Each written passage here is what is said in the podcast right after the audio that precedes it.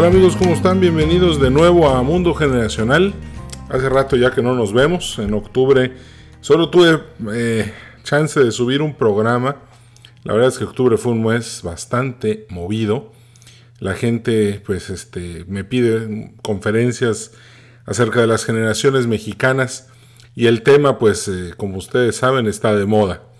Los estudios que he realizado estos últimos 17 años pues eh, han estado dando mucha luz sobre muchas de las circunstancias y situaciones que vivimos todos los días.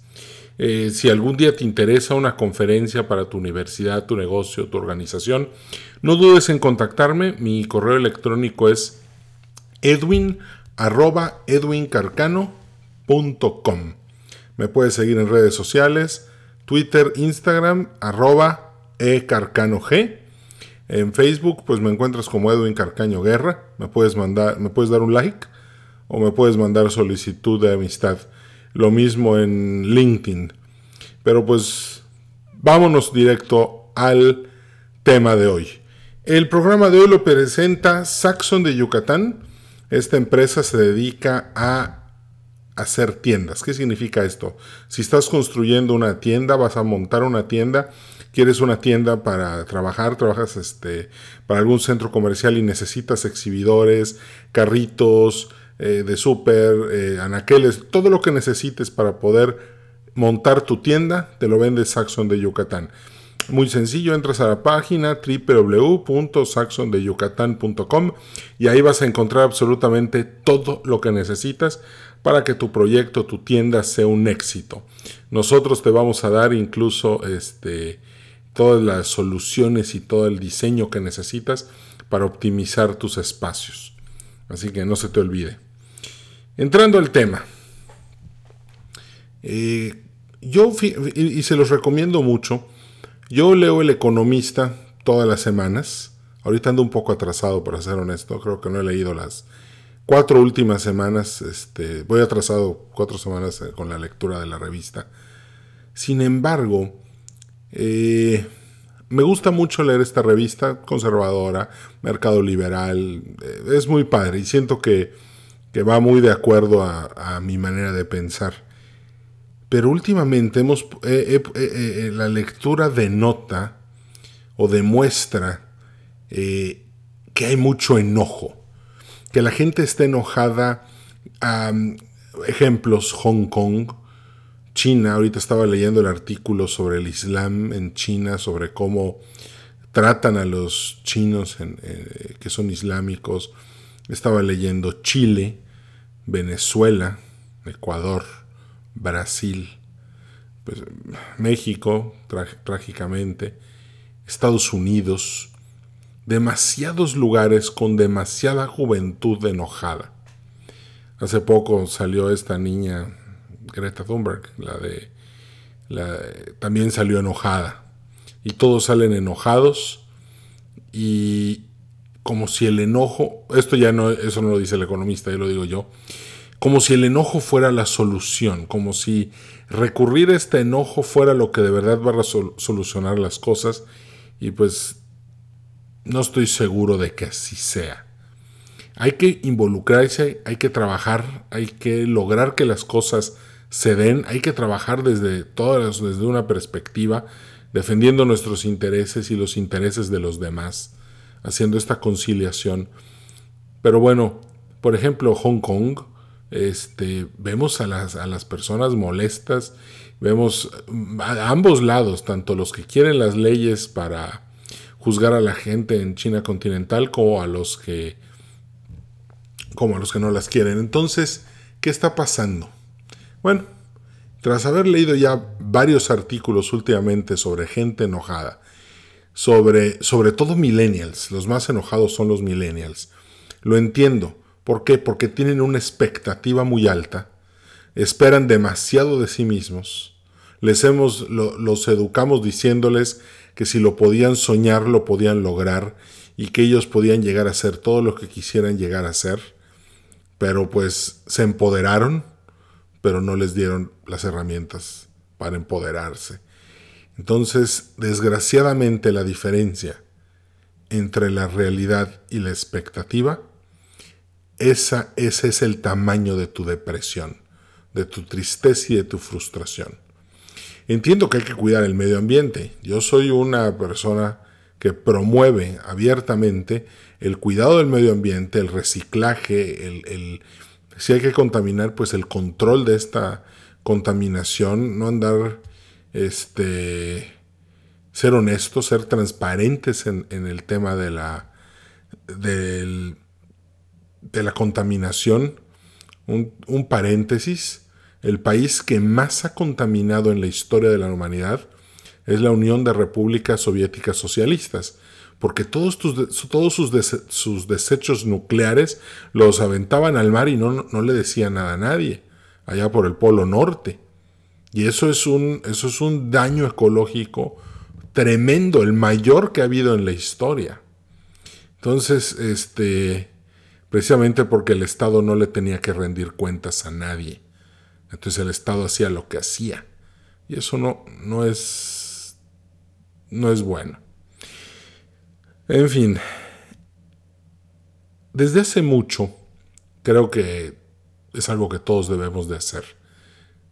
Pues es, me gusta mucho leer y un día me encontré con las enseñanzas de Zenón de Sitio, un personaje mucho, muy interesante, este, que en algún, en un momento se puso a enseñar en, Atenas, en, en en una de las entradas de, de Atenas, una de las puertas que, que, daban, daban a la ciudad, una que se construyó como entre el siglo V y IV antes de Cristo. Y él ahí se puso a enseñar acerca de, bueno, junto con Aristón eh, de Quíos, y se pusieron a enseñar acerca de una filosofía parecida a la de los cínicos. Los cínicos decían que había que llevar una vida virtuosa siempre. Pero eventualmente así nacieron los que hoy conocemos como los estoicos.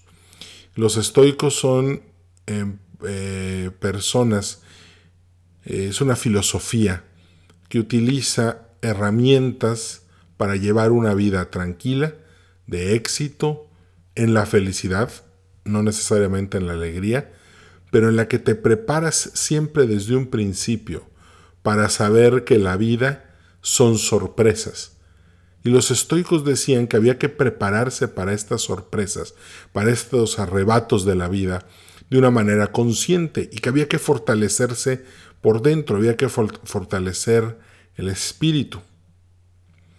Entonces, los, los fundadores de. Mire, está para que los lean: Zenón de Sitio, eh, ya dije Aristón, Séneca, Marco Aurelio, hay, el emperador. Eh, hay muchos este, escritores estoicos, filósofos estoicos. Incluso hay, hay un estoicismo moderno. Muchos, muchos de los empresarios más exitosos del mundo se llaman a sí mismos estoicos. Pero bueno, ¿qué es el estoicismo? ¿Por qué el estoicismo es una herramienta de vida? Bueno, muy sencillo. Y esto va, eh, fíjense, estoy escribiendo ahorita el tercer libro de la serie de las generaciones. Se llama El Millennial con negocio propio. Este, y tiene un eslogan, tu startup es más fácil de lo que crees. Y en lo que me baso para darle forma y estructura al emprendedor exitoso es que el emprendedor exitoso debe alejarse totalmente de las pasiones. Siendo una persona que se aleja de las pasiones y entra en control de sí mismo, va a poder ser un, un emprendedor muchísimo más exitoso que una persona que no sabe alejarse de eso. Una persona estoica sabe abordar un problema desde antes de que el problema llegue. Entonces, sin más rodeos, les voy a platicar en un muy breve resumen, porque pues, los programas, como ustedes saben, aquí son cortos, cómo funciona el estoicismo para vivir. El estoicismo, vamos a imaginarnos un triángulo, ¿ok? Un triángulo normal, equilátero, y en la primera, en la parte de mero arriba, vamos a poner una, una frase.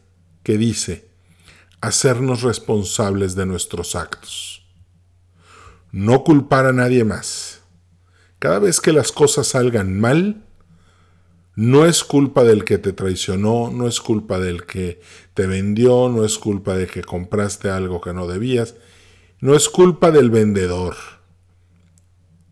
Todas las cosas buenas y malas, velas como una consecuencia de los actos que has estado llevando a cabo.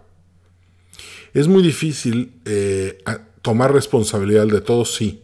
Siempre que hablo con la gente, hablo con, hablo con muchas personas en, temas, en los temas generacionales, me toca que muchos jóvenes culpan a un factor en la familia para no ser exitosos culpan que mi papá se fue, mi mamá no estuvo, este, mis hermanos nunca me creyeron, nunca me quisieron. Eh, entonces, cuando empiezo a oír estas historias, me doy cuenta de que en realidad echándoles la culpa a otros es una manera de no hacernos responsable de nuestra vida.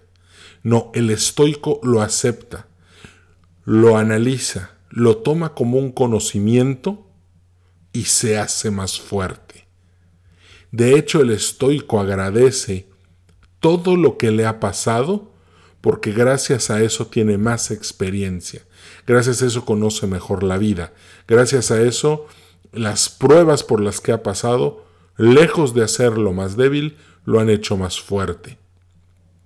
¿Qué pasa con el terco? Con el que se niega a aprender, se niega a evolucionar y sigue echándoles la culpa a todos. Va a llegar un momento en el que simplemente va a quedar completamente paralizado. Nada va a estar suficientemente bien para él nunca. Nunca. Todo va a tener problemas. Algo muy común de la gente que no sabe hacerse responsable es decir que todo está echado a perder, pero que si ellos tuvieran el control de las cosas, las cosas estarían bien. Yo lo que veo en la gente que dice eso es gente que tiene una facilidad para corromperse muy, muy fácil. Me ha tocado en congresos y en conferencias que hay gente que, desafía a todos los demás y que quiere saber más que los demás y al final decir, es que como nadie me hace caso, eh, por eso las cosas están mal en esta empresa o en esta organización o en esta universidad. No es cierto. Simplemente no se están haciendo responsables de sus actos. Y es doloroso, sí, porque muchas veces hemos cometido errores. Y no vas a dejar de cometerlos, eso es lo importante. Pero lo importante es reconocerlos. Una vez que los reconoces como tuyos, se acabó. Además de que una vez que tienes el hábito de tú hacerte responsable de tus actos, empiezas a comportarte mejor con los demás y contigo, porque sabes que lo que puedes enfrentar puede ser algo muy doloroso y no te conviene. No te conviene manejar en estado de ebriedad. No te conviene buscarle pleito a nadie. No te conviene este, robarle a tu jefe, robarle a tu empresa o robar en la organización que trabajas. Hay demasiadas cosas que ya no te van a convenir si te haces responsable. ¿Por qué? Porque es muy sencillo salir y decir, ah, no, pues si este, lo que no me pagan en la nómina, me lo llevo de la empresa y se llevan los lápices, las plumas, los borradores, las libretas y con el tiempo empiezan a ordenar la nómina. Y eso está mal. Entonces es muy importante esta primera parte del triángulo. La segunda parte del triángulo, vamos a pensar en la parte inferior izquierda. Y esa parte se llama Vive la mejor versión de ti mismo siempre. Cuando estés en la oficina, sé el mejor empleado que puedes llegar a ser. Cuando seas jefe, sé el mejor jefe que puedes llegar a ser. Cuando estés con gente en una fiesta, compórtate de la mejor manera que puedes tú llegar a ser. Siempre está, es, vive a lo mejor que tú puedas ser. Obviamente eso implica no salir arrastrado de la fiesta, ¿verdad? Eso implica eh, cuidar tu salud, eso implica eh, entender y cuidar las formas con las que te manejas con todo. Tu mejor versión no le pone apodos a la gente, no hace bullying, no molesta a los demás, no genera molestias, al contrario, tu mejor versión ama a la humanidad. Tu mejor versión cuida a los demás tanto como a sí mismo. Tu mejor versión genera valor para la empresa en la que trabajas. Tu mejor versión todos los días hace que, tu familia se sienta feliz contigo. Tu mejor versión cuando estás con gente que está dando su mejor versión de sí mismo, es cuando empiezan a pasar cosas maravillosas, desde una familia, una empresa, un país, una ciudad, lo que sea. Dar la mejor versión de ti mismo no es estar enojado. Dar la versión mejor de ti mismo y de toda tu comunidad va a producir cosas maravillosas, buenísimas. Las hemos visto en la historia miles de veces. Civilizaciones, comunidades, ciudades que logran cosas impresionantes y fueras de serie porque decidieron trabajar en conjunto y dar cada quien lo mejor de sí mismos. Ese es el secreto. Entonces, cuando tú ya logras esto, cuando tú eres responsable de ti mismo, de tus acciones, y das la mejor versión de ti mismo, ya estás haciendo algo que está causando un impacto muy fuerte en las demás personas. Incluso eres un ejemplo para los demás. Dar la mejor versión de sí mismo es, es saber jugar el rol que te está tocando jugar. Si eres un hijo, ser un hijo que respeta y quiere a sus padres, sea lo que sea. Tú siempre sé el mejor. No importa que el otro no sea el mejor. Tú da lo mejor de ti mismo para que de esa manera influence. Toda tu área de influencia, todo lo que estás haciendo, implique mejorar, implique dar un ejemplo y que los demás también quieran mejorar y dar un mejor ejemplo de sí mismos. Voy a poner un ejemplo personal. Cada vez que salgo a dar una conferencia pienso, esta es mi primera conferencia, esta es mi última conferencia, esta es mi mejor conferencia y salgo a dar lo mejor de mí mismo siempre. Es un ejemplo de muchos, pero así es como debe ser.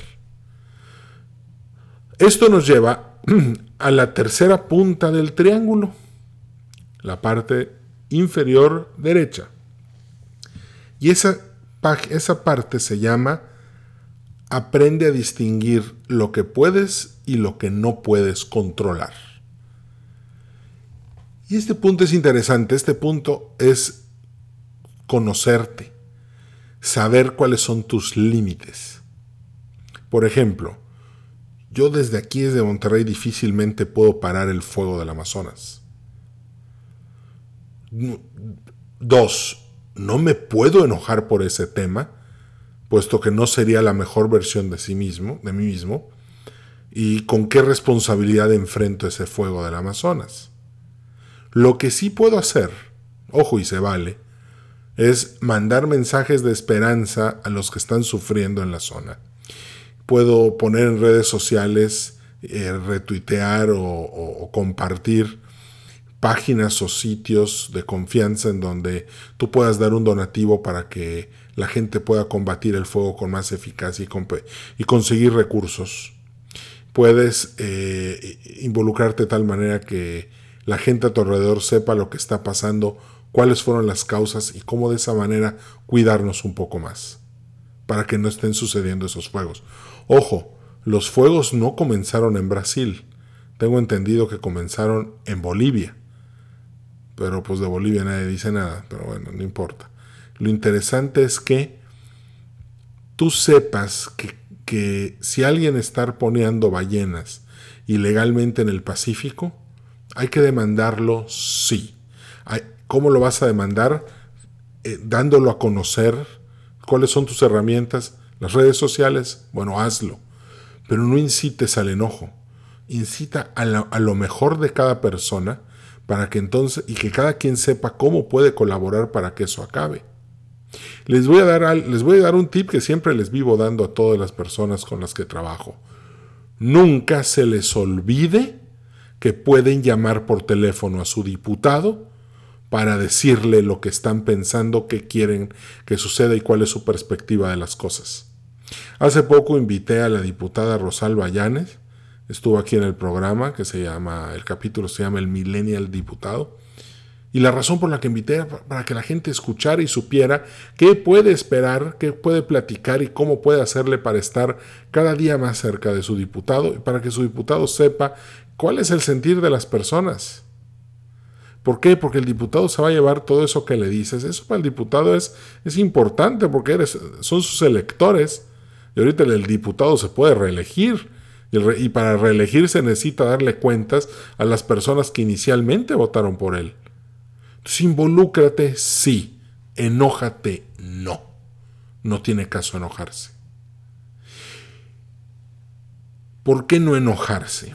Una de las enseñanzas de Aristón de Giros era que la pasión es mala. Vamos a, vamos a interpretar pasión como algo que te emociona tanto que pierdes tu poder de razón y de lógica. Perdiste la cabeza. La pasión te domina. De hecho, a veces aparece anuncio de fútbol, la pasión deja que la pasión te domine. Pero cuando la pasión es, la pasión es esa emoción llevada a tal extremo que ya no tienes control de ti mismo, perdiste el poder de la mente, ya no puedes pensar lógicamente, ya tu razón está nublada y empiezas a cometer errores. El estoico lucha contra eso. El estoico no permite que ninguna emoción se convierta en pasión y lo saque de sus casillas. Pero hay una pasión que particularmente es la más peligrosa de todas.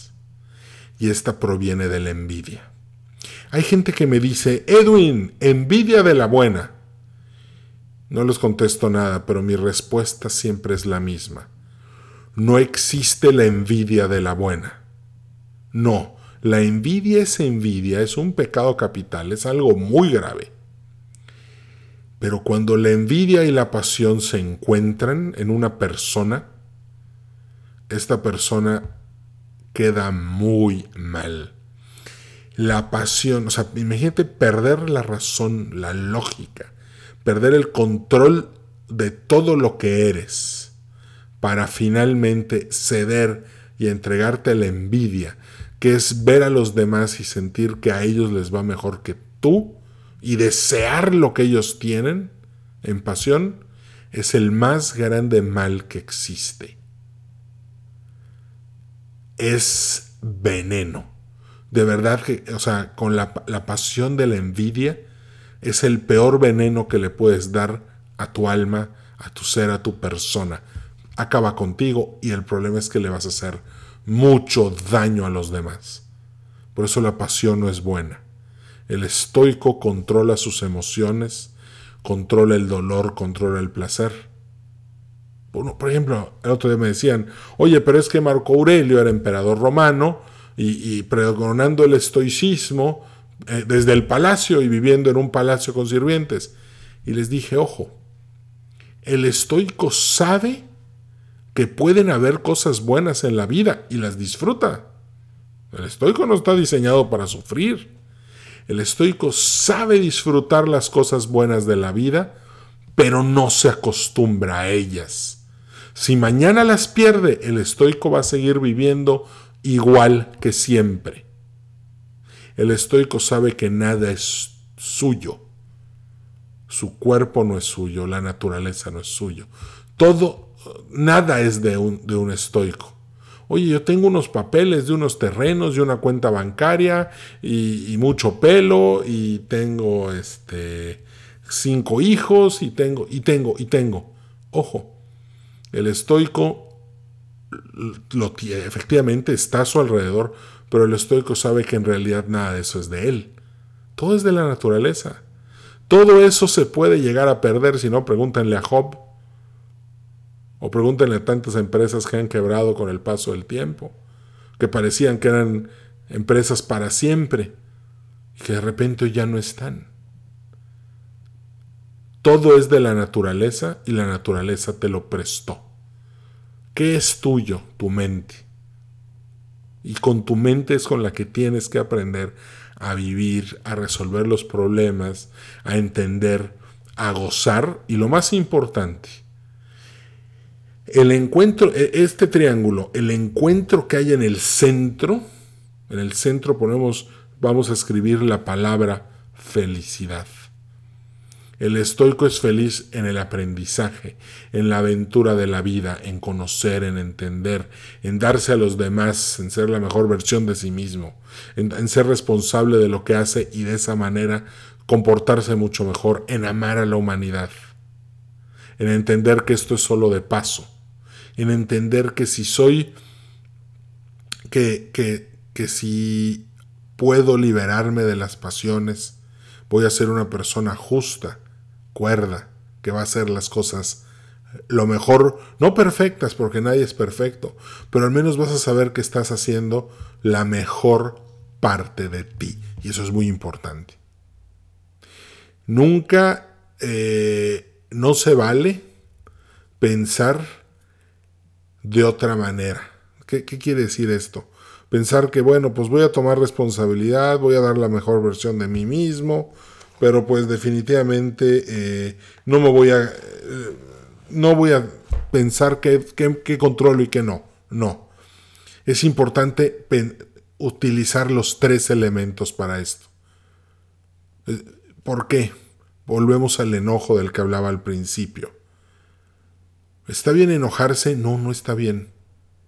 Una manifestación enojada va a producir una reacción enojada una, demostración, una manifestación en la que todos dan lo mejor de sí mismos, con un verdadero compromiso, con un, de una manera motivados, sí, pero, pero no por la pasión, sino motivados por la razón y la lógica, va a tener mucho mejor resultado que, un, que una manifestación visceral. En unas elecciones, un pueblo que sale a votar enojado, seguramente va a escoger eh, algo mucho peor que si hubieran votado con la cabeza. El otro día estaba viendo la. estaba leyendo la fábula de las ranas que pedían un rey. Eh, de hecho, me la mandaron y la recomienda el presidente Andrés Manuel López Obrador. Vale la pena darle un. lean esa fábula, la verdad es que está mucho, muy buena. Y, y da, mucha luz sobre, sobre qué pasa cuando las, cuando las ranas empiezan a actuar de manera pasional y no racional. La consecuencia pues, pues no es muy bonita. Amigos, pues se nos acabó el tiempo, como siempre, pasa volando, nos divertimos un chorro. Eh, si eres joven, si eres millennial, considera esto que te estoy diciendo es importante. Te puede ayudar mucho en tu vida sobre todo para equilibrar este mundo de expectativas tan altas y de realidades tan bajas que produce tanta ansiedad. Siempre lo que estoy escuchando todo el tiempo es que la gente tiene ansiedad, que la gente está triste, que hay demasiada depresión, que el suicidio juvenil se dispara. No, vamos a tratar de dar la mejor versión de nuestros de nosotros mismos todo el tiempo y de esa manera no hay que recurrir absolutamente a nada que nos haga daño y vamos a poder vivir una vida muchísimo más feliz siguiendo estos tres sencillos consejos que nos dan los filósofos estoicos. Nada más para terminar, Séneca, el filósofo estoico, y San Pablo, el, este, el santo San Pablo, de la época de levemente después de, de Jesucristo, se conocieron San Pablo y Séneca se juntaron a platicar varias veces. San Pablo decía que Séneca era uno de los, era uno de los nuestros. Y, en esos discursos que obviamente me hubiera encantado escuchar que estaban platicando, haber sido una plática muy elevada, pues llegaron a conclusiones muy interesantes, al grado de que Séneca le pidió a San Pablo que lo bautizara. Entonces, eh, el estoicismo de verdad es una filosofía para hombres y mujeres fuertes, para hombres y mujeres empoderados, pero empoderados con sustancia, con razón, con lógica, con conocimiento y con conciencia de amor a la humanidad y del bien común. no empoderados nada más por el hecho de romper cristales, pintar cosas con grafit o, o, salir a hacer vandalismo en las calles. No, ese no sirve. El que sirve es el que trasciende, el que logra que a través del amor que le tiene los demás, a la sociedad, a su país, al mundo, hace que todo sea más íntegro. Pues ahí terminamos, ahora sí. Te mando un fuerte abrazo. Gracias por escucharlo. Te recuerdo, este programa lo presentó Saxon de Yucatán para todo lo que necesites en tus tiendas, en tus comercios, o si estás pensando en emprender algo que sea en temas comerciales, no dudes en contactarlos www.saxondeyucatán.com. Te mando un fuerte abrazo, nos vemos a la próxima y que tengas un excelente inicio de semana. Chao.